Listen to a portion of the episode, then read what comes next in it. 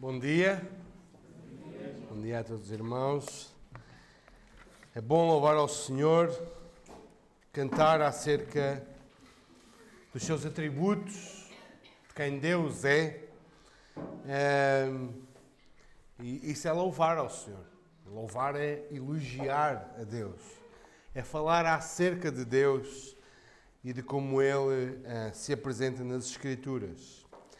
Irmãos, vamos dar eh, continuidade à nossa exposição que temos vindo a fazer na carta que Paulo escreveu aos crentes em Roma, então a carta aos Romanos, e vamos abrir, aqueles que tiverem Bíblia.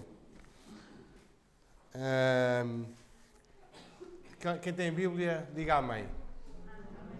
Quem não tem, diga misericórdia. É. Vamos abrir no capítulo 11 de, de Romanos. Só um panorama, uma pincelada para vermos o que é que estamos a tratar. Paulo escreveu aos crentes em Roma, uma igreja que inicialmente composta por maioritariamente judeus, que no tempo do imperador Cláudio uh, tiveram que sair de Roma, foram expulsos de Roma. Não só os crentes judeus, mas os judeus como um todo tiveram que sair de Roma. A igreja ficou maioritariamente por, composta por gentios. Até que depois os crentes, em, os crentes judeus puderam regressar a Roma. Então começou a haver algumas tensões entre judeus e gentios dentro da própria igreja em Roma. E um, Paulo escreve também com um propósito. Ele quer ir ver esses irmãos e quer ser ajudado por esses irmãos para ir em viagem missionária até Espanha, que nós não sabemos se ele chegou a concluir essa viagem ou não. Mas ele escreve a carta com o propósito de apresentar o evangelho que ele anda a pregar, que ele prega. E também o propósito de mostrar que, pelo Evangelho, judeus e gentios estão unidos, porque judeus e gentios são salvos pelo mesmo sacrifício e pela fé em Jesus Cristo. Não importa se é judeu, se é gentio. Então as guerras e as tensões não deveriam existir, porque o sangue que os salvou é o mesmo. A fé que tiveram que exercer é a mesma. O sacrifício foi o mesmo. Então Paulo escreve para esclarecer o Evangelho. Capítulo 1, Paulo diz que toda a humanidade, todo o gentio, está condenado, justamente condenado, entregue aos seus próprios desejos e concupiscências, porque ele, tendo conhecimento de Deus, tendo uma demonstração da existência de Deus, do seu poder, rejeitou esse conhecimento, então Deus os entregou uma disposição mental reprovável. Capítulo 2, Paulo diz: E tu, ó judeu, tu também não te animes muito, porque tu pregas muito bem, mas vives muito mal.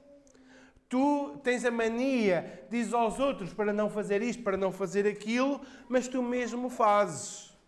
Então Paulo diz que tanto judeus, no capítulo, gentios no capítulo 1, como judeus no capítulo 2, todos estão condenados. E ele, no capítulo 3, vai tratar disso. Ele vai concluir, dizer que não há um justo nem um sequer. Todos estão condenados. Como aqui, todos estão condenados. Mas então, agora que Paulo esclareceu que não há salvação para o homem, o homem não consegue salvar-se a si mesmo. Então ele diz: Mas a justiça de Deus, essa justiça que nós tanto precisamos para nos apresentarmos diante de Deus e que não a temos, Deus dá através de Jesus Cristo. Esta justiça que se revela do céu, que vem de Deus, anunciada pela lei, anunciada pelos profetas, é chega até nós porque todos tinham pecado, todos pecaram e carecem da glória de Deus. Mas a salvação é o dom gratuito de Deus para todo aquele que crê. Para que não haja cá exultações ou auxílio de obras, para que ninguém diga, ah, eu cheguei ao céu ou fui salvo porque eu fui muito boa pessoa. Eu fui salvo porque ajudei os pobrezinhos, porque fiz serviço de caridade, porque acolhi e tratei os enfermos, porque fiz isto, aquilo e aquilo outro. Eu mereço ser salvo. Ninguém diga isso, porque todos são salvos unicamente pela fé em Jesus Cristo. E algum judeu poderia levantar-se e dizer: Mas o que é isto? A, a lei nunca falou disto. E Paulo diz: Não. Então vamos lá para Gênesis, capítulo 15. O exemplo de Abraão, capítulo 4 de Romanos. O que é que diz? Olha o exemplo de Abraão. Abraão foi justificado quando sacrificou, ou estava para sacrificar Isaac, ou quando creu. Quando creu. Foi quando ele creu nas promessas de Deus que Deus lhe imputou a justiça. Foi a justiça foi imputada pela fé, não pela obra. Então, a partir do capítulo 5, Paulo vai tratar dos benefícios desta justificação, deste ato de sermos declarados justos por Deus. Porque este é o grande problema da humanidade. Este é o problema de todos nós aqui. Ninguém aqui tem justiça própria suficiente para se apresentar a Deus. Ninguém aqui tem tão uma, uma vida tão boa e tão justa que consiga apresentar-se diante de Deus e ser recebido por Ele. Nós precisamos então que Deus nos declare justos para que possamos entrar na Sua presença. Mas esta declaração de justiça não vem de nós, vem de crermos no justo que foi sacrificado em nosso lugar. Ele sim tem a justiça que nós precisamos. E quando cremos nele, então somos declarados justos. E quais são os benefícios? Capítulo 5. Temos paz com Deus, reconciliados com Deus. Agora, o pecado já não domina sobre nós. Ainda temos, a, ainda temos a presença do pecado em nós, mas o pecado já não tem domínio. Andreia eu penso que é Andreia Vargas. Ela fala hum, sobre as vontades. Nós temos vontades pecaminosas. Temos, todos nós temos vontades pecaminosas, não se iludam. E aquilo que acontece na salvação é que as nossas vontades pecaminosas elas não são removidas. A tirania dessas vontades é que é removida. Ou seja, temos, continuamos a ter vontades pecaminosas, porém, elas já não são nossas senhoras, ou não, já não mandam em nós. A tirania dessa vontade foi removida. E no capítulo 7, Paulo então também, o que é que ele diz? Ele fala, ok, o pecado ainda está presente, mas já não reina em nós, mas nós ainda vivemos uma luta, que é esta luta de eu sei qual é a vontade de Deus, eu quero fazer a vontade de Deus, mas o meu corpo, a minha carne, a minha vontade humana caminha exatamente em direção oposta. E vivo esta luta interna e externa de saber o que é bom e estar a escolher o mal. Então ele chega no capítulo 8 e diz: Mas já não há condenação. Temos esta luta mas já não há condenação para os que estão em Cristo Jesus. Porque agora temos o quê? Temos o auxílio do Espírito Santo, que nos ajuda a viver, que nos santifica, que intercede conosco, que testifica conosco que somos filhos de Deus. Então Paulo termina neste regozijo: já não há condenação. Quem é que nos há de condenar? Apesar de reconhecermos o nosso pecado, as nossas lutas, a nossa falência, quem é que nos há de condenar e acusar? Foi Cristo, Filho do Deus vivo, que morreu por nós. Já não há condenação.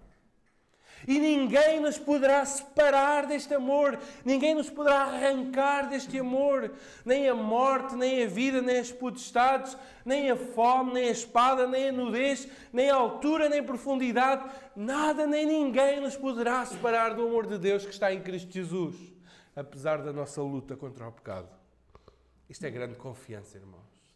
Saber que nós lutamos, nós muitas vezes até somos derrotados pelo nosso próprio pecado mas há uma confiança de que a salvação não depende da minha prestação, depende do sacrifício de Cristo Jesus.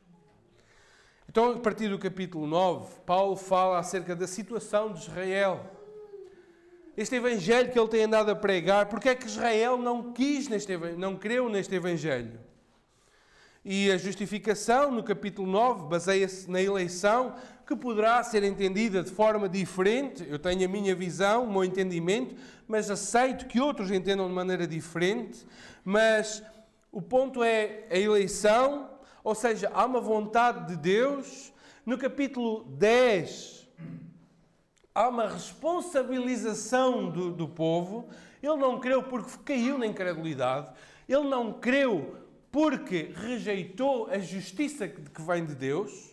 Quiseram estabelecer a sua própria justiça, quiseram ser justificados pelas obras, ser declarados justos por Deus pelas obras e não pela fé em Jesus. Por isso caíram. E agora, no capítulo 11, Paulo vai tratar da nação de Israel novamente e vai falar acerca da sua situação presente e futura.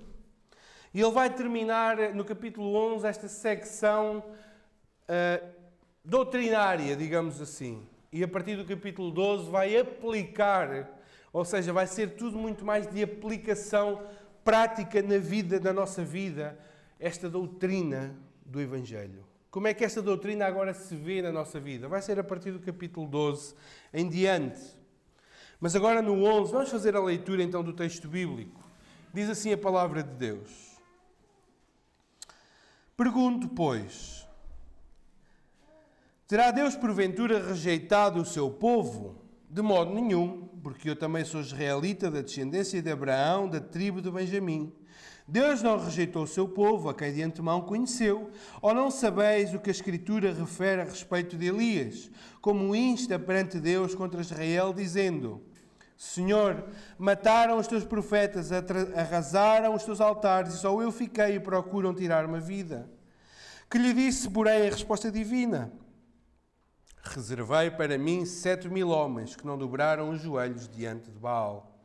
Assim, pois, também agora, no tempo, no tempo de hoje, sobrevive um remanescente segundo a eleição da graça. E se é pela graça, já não é pelas obras, de contrário, a graça já não é graça. Que diremos, pois?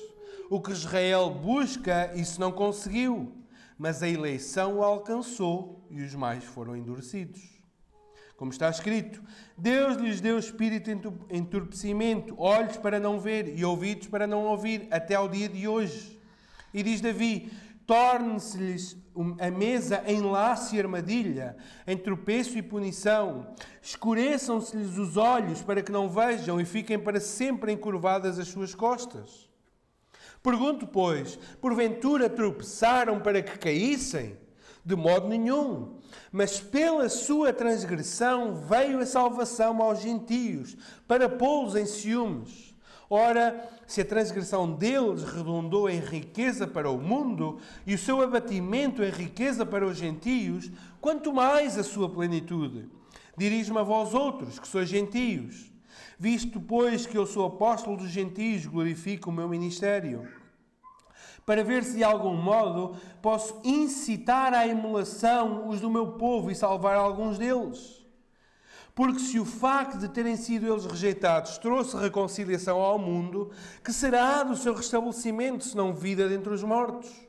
E se forem santas as primícias da massa, igualmente o será a sua totalidade. Se for santa a raiz, também os ramos o serão. Se, porém, alguns dos ramos foram quebrados e tu, sendo oliveira brava, foram enxertados em meio deles e te tornaste participante da raiz e da seiva da oliveira, não te glories contra os ramos. Porém, se te gloriares, sabe que não és tu que sustentas a raiz, mas a raiz a ti. Dirás, pois, alguns ramos foram quebrados para que eu fosse enxertado. Bem, pela sua incredulidade foram quebrados. Tu, porém, mediante a fé estás firme. Não tens sobrebeças, mas teme. Porque se Deus não poupou os ramos naturais, também não te poupará. Considerai, pois, a bondade e a severidade de Deus para com os que caíram, severidade, mas para contigo a bondade de Deus, se nela permaneceres. De outra sorte, também tu serás cortado. Eles também não permaneceram na incredulidade. Eles também, se não permanecerem na incredulidade, serão enxertados, pois Deus é poderoso para os enxertar de novo. Pois se foste, se foste cortado da que por natureza era oliveira brava, e contra a natureza enxertado em oliveira, eh, em boa oliveira, quanto mais não serão enxertados na, na sua própria oliveira aqueles que são ramos naturais. Porque não quero, irmãos, que ignoreis este mistério, que para que não sejais presumidos em vós mesmos, que veio a endurecimento em parte a Israel, até que haja entrado a plenitude dos gentios. E assim todo Israel será salvo, como está escrito: Virá de Sião libertador, e ele apartará de Jacó as impiedades. Esta é a minha aliança com eles quando eu tirar os seus pecados. Quanto ao Evangelho, são eles inimigos por vossa causa. Quanto, porém, à eleição, amados por causa dos patriarcas. Porque os dons e a vocação de Deus são irrevogáveis. Porque assim como vós também outrora fostes obedientes a Deus, mas agora alcançastes misericórdia à vista da desobediência deles, assim também estes, agora, foram desobedientes para que igualmente eles alcancem misericórdia à vista da que vos foi concedida. Porque Deus a todos encerrou na desobediência, a fim de usar de misericórdia para com todos. Ó oh, profundidade da riqueza, tanto da sabedoria como do conhecimento de Deus, quão insondáveis são os seus juízos, quão inescrutáveis os seus caminhos. Quem, pois, conheceu a mente do Senhor? Ou quem foi o seu conselheiro? Ou quem primeiro deu a ele para que lhe venha a ser restituído? Porque dele e por meio dele e para ele são todas as coisas. Glória, pois, a ele eternamente. Amém. Amém. Irmãos, eu sei que este texto daria para várias pregações, mas não é essa a nossa intenção. E eu quero tirar daqui três ideias centrais. Claro que depois tem alguns desdobramentos, mas três ideias centrais. Paulo está a tratar da situação do seu próprio povo, o povo de Israel, e a queda deste povo. E a primeira coisa, ou a primeira pergunta, o primeiro ponto que Paulo vai tratar é que Deus não rejeitou o seu povo totalmente. Esta era uma ideia que poderia surgir. Deus rejeitou todo Israel. E Paulo diz: não é verdade. Não é verdade. Israel foi rejeitado, mas não todo. Não todo. E Paulo usa o seu próprio exemplo. Olhem, ele diz: Eu sou um exemplo disso.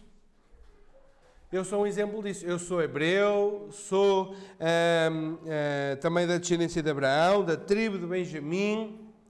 Eu também sou hebreu e, no entanto, estou salvo, faço parte da igreja.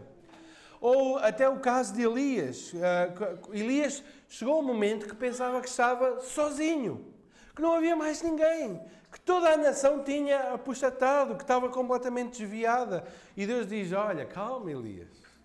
Eu reservei, eu, Deus, reservei para mim sete mil homens. Em calma. Irmãos, isto é algo importante. Deus manterá sempre um remanescente. Deus terá sempre testemunhas do seu nome aqui nesta terra. Israelitas que não foram rejeitados, que não caíram na incredulidade, mas que uh, sobrevivem de acordo com a eleição da graça. Uma vez mais, eu faço aqui a ressalva. Eu sei que a minha posição não é a posição de todos e devemos respeitar a leitura que cada um, mas irmãos, a leitura natural que eu faço, que eu, a minha posição deste texto, é que este remanescente sobrevive por causa da vontade soberana de Deus em que ele sobrevive. É o que o texto está a dizer. Há um remanescente segundo a eleição da graça. Já não é por obras, ou seja, não foi porque estes judeus ou hebreus eram melhores, não foi porque estes hebreus eram mais piedosos, não foi porque estes hebreus eram mais zelosos, foi segundo os critérios de Deus, não das pessoas. Foi segundo a sua eleição e esse, que é pela graça, já não, isso já não é, se é pela graça, já não é pelas obras. Porque quando incluímos obras, já não é graça. Quando há a mínima participação humana, já não é graça Já não é graça Verso 7 diz: E que diremos, pois, o que Israel busca, isso não conseguiu. O que é que Israel buscava? Vejam, por exemplo, o 931. O que é que diz o 931? Israel que buscava a lei da justiça. Não chegou a atingir essa lei. Era isto que Israel buscava: uma justificação pela lei, pelas obras. E aquilo que Israel queria alcançar, esta justificação, não conseguiu. Mas quem é que conseguiu? A eleição o alcançou. E os restantes israelitas foram o quê? O que é que está no texto? Endurecidos. A resposta de Paulo é: todo Israel foi rejeitado por Deus? Não. Há um remanescente que sobrevive segundo a eleição da graça. E os restantes foram endurecidos. E Paulo cita Isaías 29, diz: Deus lhes deu espírito de entorpecimento, olhos para não ver e ouvidos para não ouvir, até ao dia de hoje. Irmãos, há coisas que nós não conseguimos explicar nem compreender na totalidade, mas temos que ficar na ignorância. Há sabedoria em, não, em reconhecermos que não conhecemos todas as coisas. O porquê de Deus agir assim nós não conhecemos. Mas, pessoalmente, não posso evitar aquilo que está aqui escrito. Esta é uma posição pessoal, digamos assim. Que os irmãos terão que fazer a vossa própria avaliação se eu estarei a interpretar bem ou não esta, esta passagem. Mas este é o primeiro ponto. Deus rejeitou totalmente Israel? Não há um remanescente. Segunda pergunta, vai do verso 11 até ao 27. Deus rejeitou Israel para sempre? A resposta é não. Não. De modo nenhum. Porquê? Porque a rejeição de Israel, o ato de Deus ter rejeitado Israel, e lembrem-se, Israel também rejeitou Deus. As duas coisas acontecem ao mesmo tempo. Israel rejeitou Deus, rejeitou o Messias de Deus, rejeitou o Senhor. Mas aqui o ponto é: Deus rejeitou Israel para sempre? Não. Deus rejeitou Israel temporariamente. Temporariamente. Porquê? Para que através da sua rejeição o que é que acontece? O que é que aconteceu através da rejeição de Israel? Os gentios foram incluídos. O que é que aconteceu no livro de Atos? Paulo e os apóstolos iam pregar às sinagogas e os judeus, maioritariamente, não queriam. E eles chamam para diziam: Limpo as minhas mãos, sacudo os meus pés e a partir de agora vou para os gentios. Então a rejeição de Israel resultou em bênção para os gentios. É o que Paulo está a dizer aqui nos versículos 11: diz: Pela sua transgressão, ou seja, pela sua queda, veio a salvação aos gentios para pô-los em ciúmes. Verso 12: Ora, se a transgressão deles redundou em riqueza para o mundo, e o seu abatimento em riqueza para os gentios, quanto mais a sua plenitude. A, a queda de Israel foi uma queda para a bênção dos gentios. para que nós, nós aqui que somos gentios, todos nós aqui, não sei que haja aqui algum descendente judeu, mas eu creio que todos nós somos gentios, para que nós fôssemos também alcançados pelo Evangelho, Deus, no seu eterno plano, estabeleceu que o seu próprio povo iria cair na incredulidade. Iria ser responsabilizado por isso. Podem ler também os versículos 15 e 16.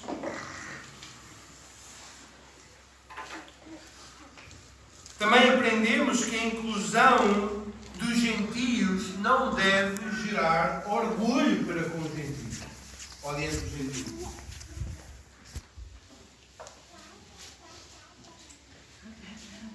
Verso 18 diz assim: Não te glories contra os ramos.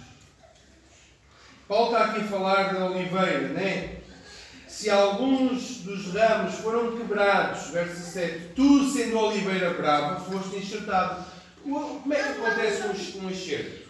É ao contrário, né? Temos um, uma, um tronco bravo, né? E pegamos numa, numa haste boa, de uma oliveira boa, e enxertamos naquela oliveira brava, porque ela só se vai alimentar da seiva, mas o fruto é o fruto daquela, daquele, daquele ramo. Então, no mundo natural, na, na, nossa agricultura, o que acontece é que temos uma raiz e um tronco bravo e temos um ramo bom. Pois espiritualmente ao contrário. O, o tronco é bom, a raiz é boa e os ramos bravos somos nós e que fomos enxergados, como Paulo diz, contra a própria natureza das coisas. Contra a própria natureza das coisas. Então, a inclusão dos gentios não nos deve levar ao orgulho. Olha a expressão. Não te glories contra os ramos. Verso 20. Não tem sobrevessas, mas teme. Verso 25. Para que não sejas, para que não sejais presumidos em vós mesmos. Cuidado. Não é porque uns foram rejeitados e nós incluídos que devemos viver a pensar que somos melhores que os outros. Também nesta passagem, Paulo deixa bem claro que o judeu, hoje, pela fé em Jesus, pode ser enxertado novamente. O que é que diz no verso 24? Pois foste cortado da que por natureza era oliveira brava, e contra a natureza enxertada em boa oliveira, quanto mais não serão enxertados na sua própria oliveira aqueles que são ramos naturais. Ou seja, o judeu que hoje crê no Senhor Jesus Cristo pela fé é novamente enxertado, ligado à oliveira a qual ele tinha pertencido. E quando o número dos gentios ficar completo, e aqui é que é o ponto, porque é que Deus não rejeitou Israel para sempre? Porque rejeitou até que hajam entrado todos os gentios se irão converter. Segundo o plano ou segundo a presciência de Deus, deixo a vossa escolha. Mas, quando o número dos gentios que já está definido entrar, então Deus se voltará novamente para Israel. Verso 25. Porque não quero, irmãos, que ignoreis este mistério para que não sejais presumidos em vós mesmos. Veio o endurecimento em parte a Israel, até que haja entrado a plenitude dos gentios. E quando entrar a plenitude dos gentios, quando o número dos gentios estiver completo, todo Israel será salvo. Eu creio que o, momento aqui, essa é a minha posição escatológica, é, depois do, dos sete anos da grande tribulação, que nós vamos passar, eu creio assim, temos um período de grande tribulação de sete anos, onde os judeus vão ser altamente perseguidos e no final desse, desse tempo o número dos gentios já está completo e aí sim Deus volta-se novamente para Israel para aplicar todas as promessas feitas no Antigo Testamento de um reino social, económico, político, um reino de paz, um reino a partir do qual se governaria o mundo inteiro. Este reino, que eu creio ser o reino milenar, o milénio. Então aí Deus volta para Israel. Quando o número dos gentios está fechado, então Deus volta-se para Israel. E Israel como nação, não é cada judeu individualmente, Israel como nação será salvo. Conclusão. Quanto ao Evangelho, verso 28. Quanto ao Evangelho, nas questões do Evangelho, eles são inimigos por vossa causa, por nossa causa. Os judeus são inimigos por nossa causa, para que nós fôssemos incluídos também. Quanto à eleição, são amados por causa dos patriarcas. Porquê por causa dos patriarcas? Porque houve bênçãos e promessas dadas aos patriarcas que se estendem até nós e que chegaram até nós. Porquê? Porque os dons e a vocação de Deus são irrevogáveis. Aquelas promessas que Deus tinha dado a Abraão, em ti serão benditas todas as nações da terra, chegou até nós. Por este caminho que ninguém pensava, Deus fez-se homem e morreu numa cruz. O seu próprio povo desprezou para que os gentios fossem incluídos, para que aquela bênção, aquela promessa dada lá atrás, fosse cumprida com plenitude. E também há um outro propósito, versos 30 e 32. O que é que diz? Porque vocês, gentios, todos nós aqui, nós fomos desobedientes a Deus, mas agora alcançamos misericórdia à vista da desobediência deles, os judeus. Assim também estes, agora, os judeus, foram desobedientes para que igualmente eles alcancem misericórdia. Os judeus que viviam sob o pacto da lei caíram, desobedeceram, para quê? Para que, à semelhança dos gentios, também precisassem de misericórdia da parte de Deus. E qual é? Olha em 32. Porque Deus encerrou, ou seja, colocou todos, judeus e gentios, debaixo da desobediência, uns por natureza, que já nascemos fora da lei, fora do pacto, fora das alianças, estávamos na desobediência, outros caíram para, para que também fossem desobedientes. Para quê? Qual é o propósito? Deus encerrou todos debaixo da desobediência para que todos precisassem de misericórdia. Para que todos dissessem assim: sou salvo pela misericórdia de Deus.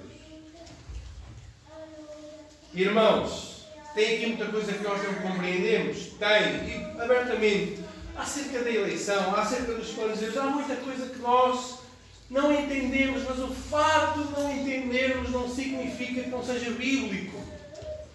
Porque olhem como Paulo termina, ele termina assim 33 a 36. Oh, profundidade da riqueza, tanto da sabedoria como do conhecimento de Deus. Quão insondáveis são os seus juízos, quão inescrutáveis os seus caminhos. Ou seja, a riqueza, Paulo engrandece a riqueza da sabedoria e do conhecimento de Deus, que está muito além do nosso. As suas decisões soberanas e os seus decretos são insondáveis. Quando nós queremos começar a explicar e tornar tudo compreensível à mente, quando queremos começar a não aceitar a verdade como ela está, mas a querer explicá-la na sua plenitude, perdemos esta passagem. Porque esta passagem o que ela vai dizer é há um conhecimento e uns decretos de Deus que são insondáveis e que não nos devem gerar perguntas, mas louvor e adoração a Deus. Diz assim: quão insondáveis, ou seja, é impossível conhecer, são os seus juízos, os seus decretos. quão inescrutáveis os caminhos que Deus leva para chegar ao seu, à sua vontade, ao seu plano, àquilo que Ele já estabeleceu na eternidade. Que caminhos Deus leva? Quão insondáveis os seus juízos, quão inescrutáveis os seus caminhos. E agora Paulo faz aqui algumas perguntas. Quem é que penetrou nos pensamentos de Deus? Quem conheceu a sua mente? a mente do Senhor.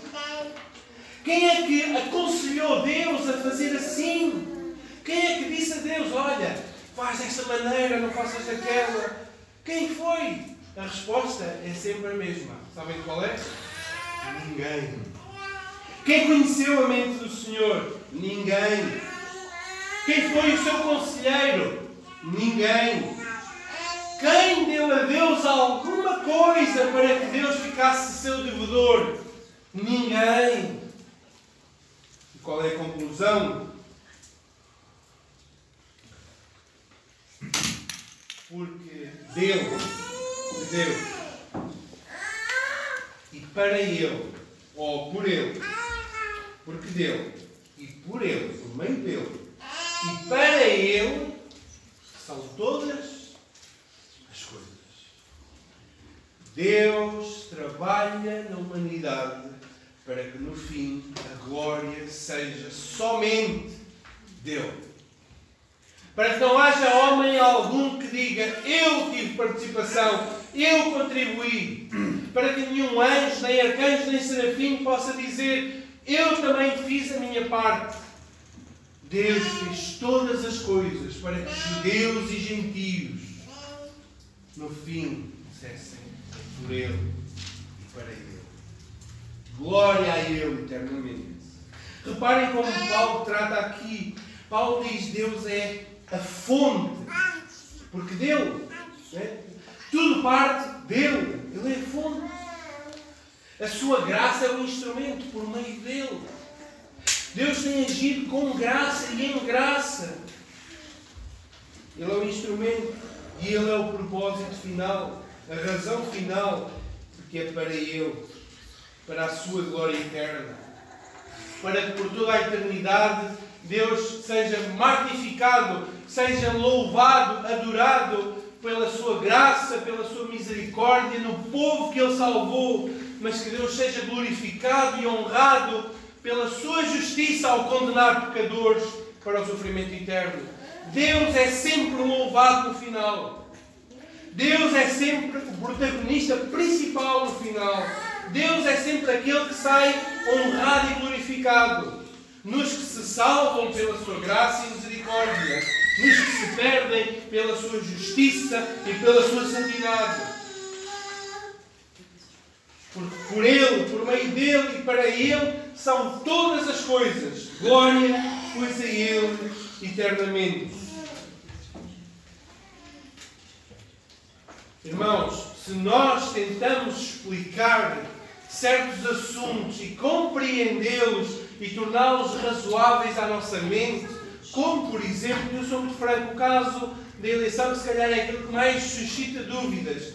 Irmãos, temos que perceber que há coisas que nós só podemos dizer: ninguém penetrou a mente do Senhor, ninguém estabeleceu os seus caminhos, ninguém conhece os seus desígnios